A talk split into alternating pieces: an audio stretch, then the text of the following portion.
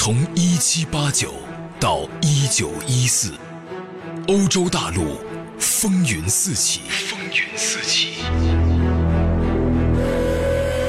第二次工业革命，法国大革命，德意志帝国成立，拿破仑的雄起与幻灭，每一个迈向死亡的生命，都在热烈的生长，都在热烈的生长。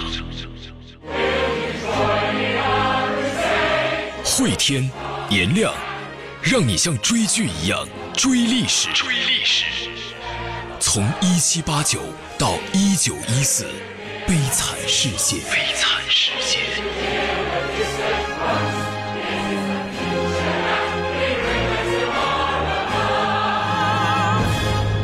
本节目由喜马拉雅独家制作播出。从一七八九到一九一四，悲惨世界。各位好，我是颜亮，我是慧天。好久不见啊！我们休整了有一个多月了。嗯，世纪三部曲之后，我们录什么？其实听到这儿，大家应该也都心里有数了哈。对，是悲惨世界，但是又不只是悲惨世界。就像我们之前录的是世界三部曲，又不只是世界三部曲，这道理是一样的。这个世纪三部曲播出之后吧，大家的肯定就让我们有了一点小小的野心啊。嗯，我们膨胀了啊，我们这个 膨胀了哈。嗯我们什么野心呢？就是想去打通世界史，当然主要是欧美啊，主要是欧美世界史。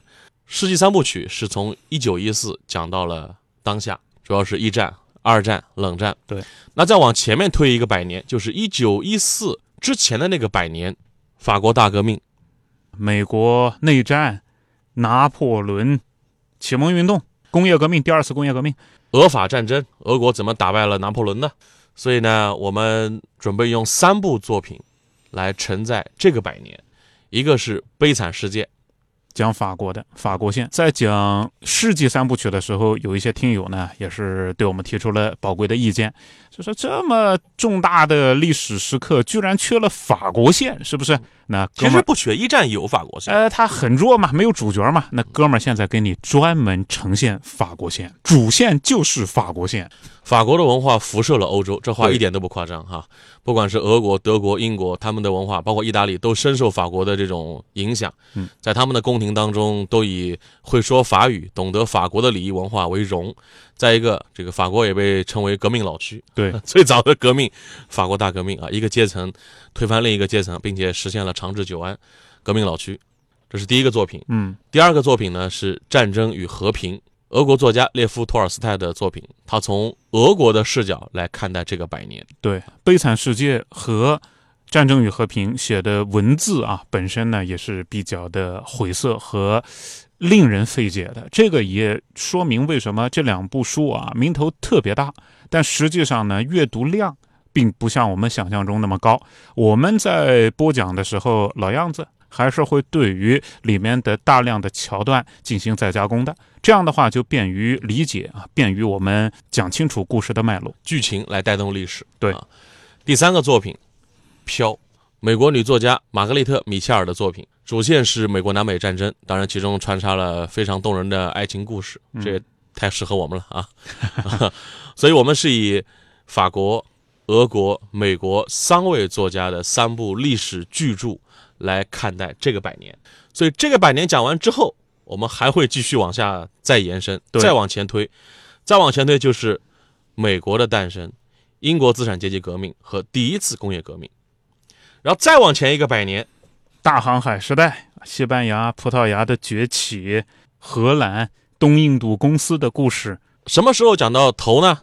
就是中世纪了，意大利古罗马的辉煌、黑暗的中世纪、文艺复兴等等等等，我们这个系列就算彻底完成了。这是我们给大家策划的一个世界通史系列啊，是不是膨胀了啊？对，这个是属于我们退休前要完成的计划。但是呢，也跟大家打个招呼，就因为这个内容题材被我们扩展了很多嘛，嗯本来是只讲悲惨世界的，所以原计划是打算一月一号上线的。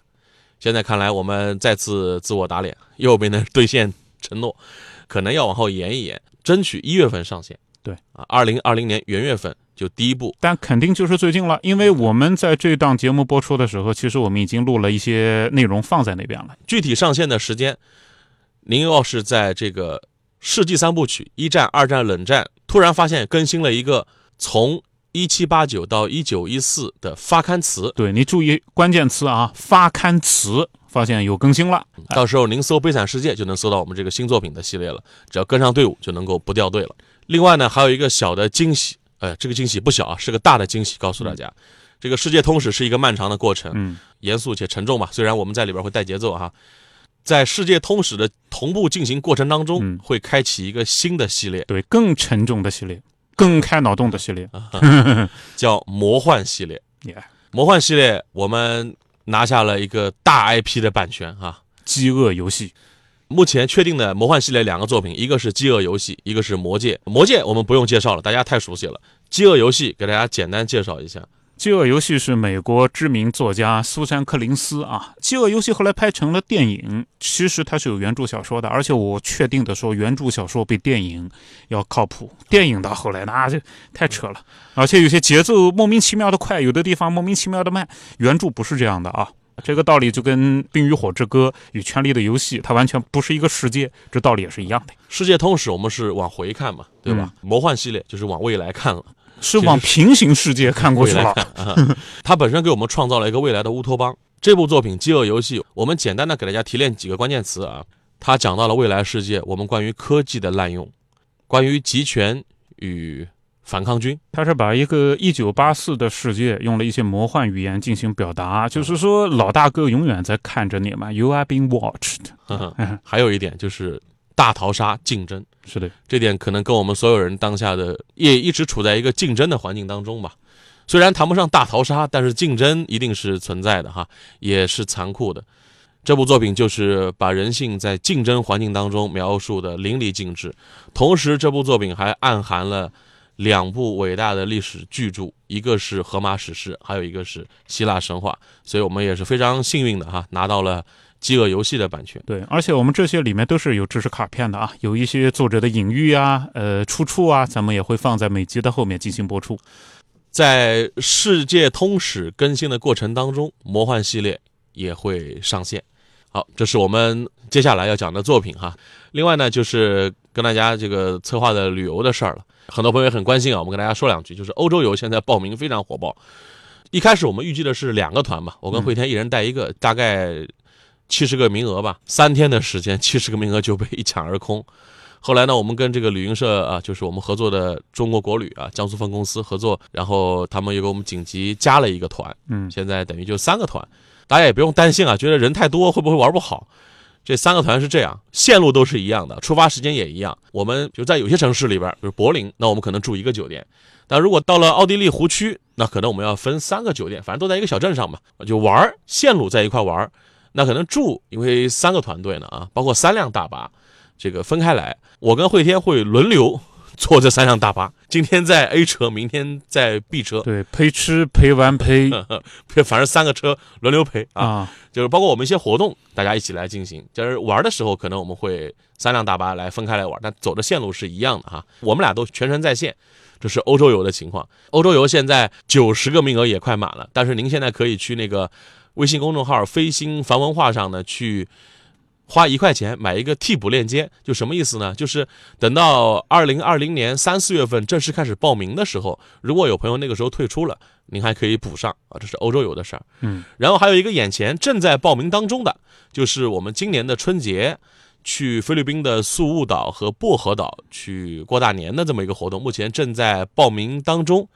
这个旅游呢，本来是我们想，就是我们这个小团队啊，大家也辛苦了两年多了，想作为自己这个放松的这么一个旅行的。嗯后来想，那索性也放开来，跟大家一起来报名啊，就是如果有兴趣的朋友可以一起来哈。本来呢，预计是会天年前出发，我在年后出发，就比如大年初一，然后初二、初三在菲律宾会合。现在呢，因为机票的原因，现在只能大家统一，都是在年二十九、二十三号。对对对，这就意味着我和颜亮会在同屏出现啊嗯，是的，从南京禄口机场出发啊。哎，欧洲那个是在上海机场出发。是的，菲律宾这个呢，我说一下啊，本来是咱们小团队庆功的啊，这因为之前谁也想不到玩票能玩的这么大，是不是？还能拿到大 IP，而且卖的还相当好。呃，本来就是大家在一起作一把。大家对吧？过年嘛，到菲律宾 happy 去。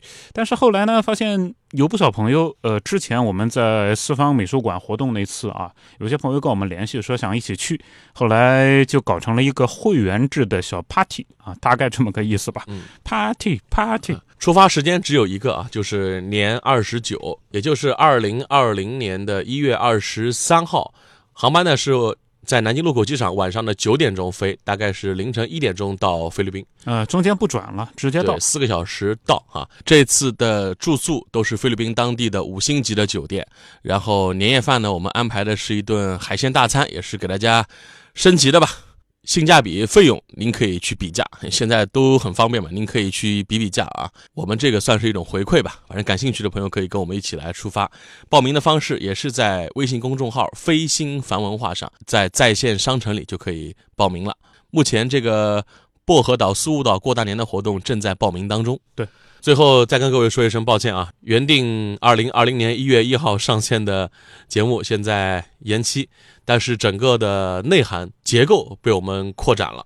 您什么时候在世纪三部曲里边看到更新了从一七八九到一九一四悲惨世界的发刊词？哎，就看发刊词三个字啊，出现了，咱们新节目就上线了。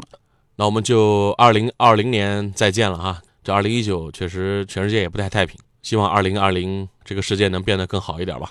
那我们就在新作品当中再见了。提前祝各位新年快乐，新年快乐。从一七八九到一九一四，欧洲大陆风云四起。风云四起。第二次工业革命，法国大革命，德意志帝国成立。拿破仑的雄起与幻灭，每一个迈向死亡的生命，都在热烈的生长，都在热烈的生长。汇天，颜亮，让你像追剧一样追历史。追历史，从一七八九到一九一四，悲惨世界。悲惨世